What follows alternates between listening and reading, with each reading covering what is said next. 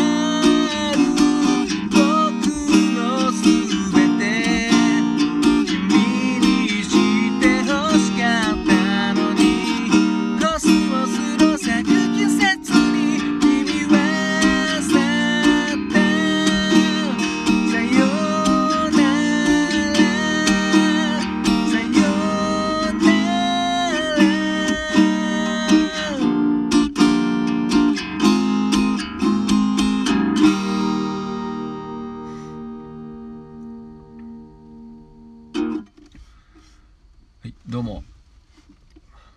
新潟県でシンガーソングライターやったり役者やったり塗装の仕事してます。斉藤直也と申します。聞いていただきどうもありがとうございます。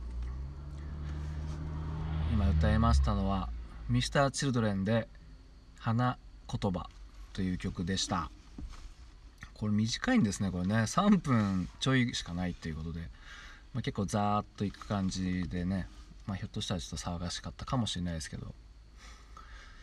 これはですねもう相当前ですねこれもね。2004年の4月ということでですね。16年前もう最近単位がもうね思い出話すると全部2桁になって。これはねあの Mr.Children の「至福の音」っていうカタカナで「至福の音」っていうアルバムに入ってるんですけど。ちょうどあのボーカルの桜井さんが小脳梗塞っていうのになったことがあってそれでね活動休止してその後の復活のアルバムなんですよね。うん。まあこの辺ぐらいまでは結構聴いてる方もいたよいたようだね。いたと思います。はい。でねこれはこの「至福の音」ってタイトルがまたあのよくできてて、うん、あの至る服で至福の音っていう意味とかあとあの服？私の服と書いて私服。至福の音とかあと私服至る福のノート。私服ノートとかねいろんな意味が入ってるらしいんですよね。うんだから割とホッとする内容というかちょっと日常っぽいような感じの作りになってて。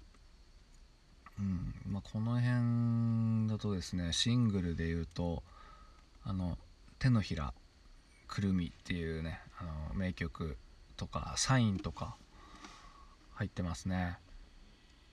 あと何入ってたのこれ結構シングル入ってたあ Any も入ってますね。 Any あと Any って分かりますかね？昔のあの分かるわけねえか。ドコモの CM であったんですけどあの名曲「エニー」あと「ヒーロー」もこれですね。あこれサイン入ってなかったな。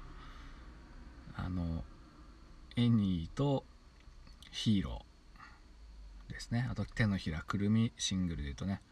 あと「たがため」っていう曲知ってますかね？これカップヌードルの CM でなってたんですけどこれは結構ねあの昔僕一人旅してたんですけどあのまあ1週間程度ですけどその時ねこういう全然僕ネット見てなかったんでそういう時って携帯もまだなんかまだガラケーか？うんなんでね相当前なんですけどなんで情報が全くなくてでラジオその旅の最中に聞いてたらこの曲のことを言っててえ何この曲何と思ったらこれ最最初にラジオだけで解禁された曲でであの歌詞とかもねあの音楽雑誌のチラシチラシっていうか土地の広告みたいなとこに歌詞が書いてあったんですよね。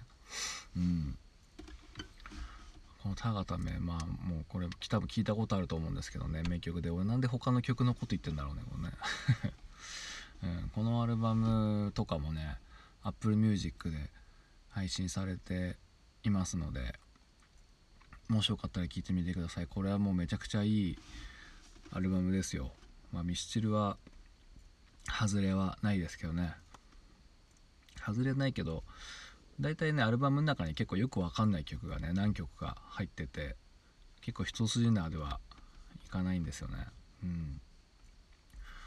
この花言葉どうだろうな。あんまりこれ深く考えたことないな。コスモスって書いてあったからこれにしたんですけど。大体結構桜井さんが描くこの恋愛模様みたいなのって大体クズ男ですね割とね多分ね。わかんないけど。うん。ね魔が差してますからね。うん。でもやっぱやっぱね去ってるんですよね。うん。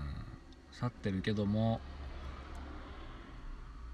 去ってるけども全然思い浮かばないですね。すいません。やっぱねサウンド的なことは結構気にしてるんですけどね。このメロディーがやっぱりミスチルちょっと車めっちゃ通るなここ。ミスチルはやっぱメロディーの起伏がすごくて、まあ、それが面白いんですけどこのどこだったかな。魔が差した僕にさよならっていうねここ結構難しいんですよね。うん。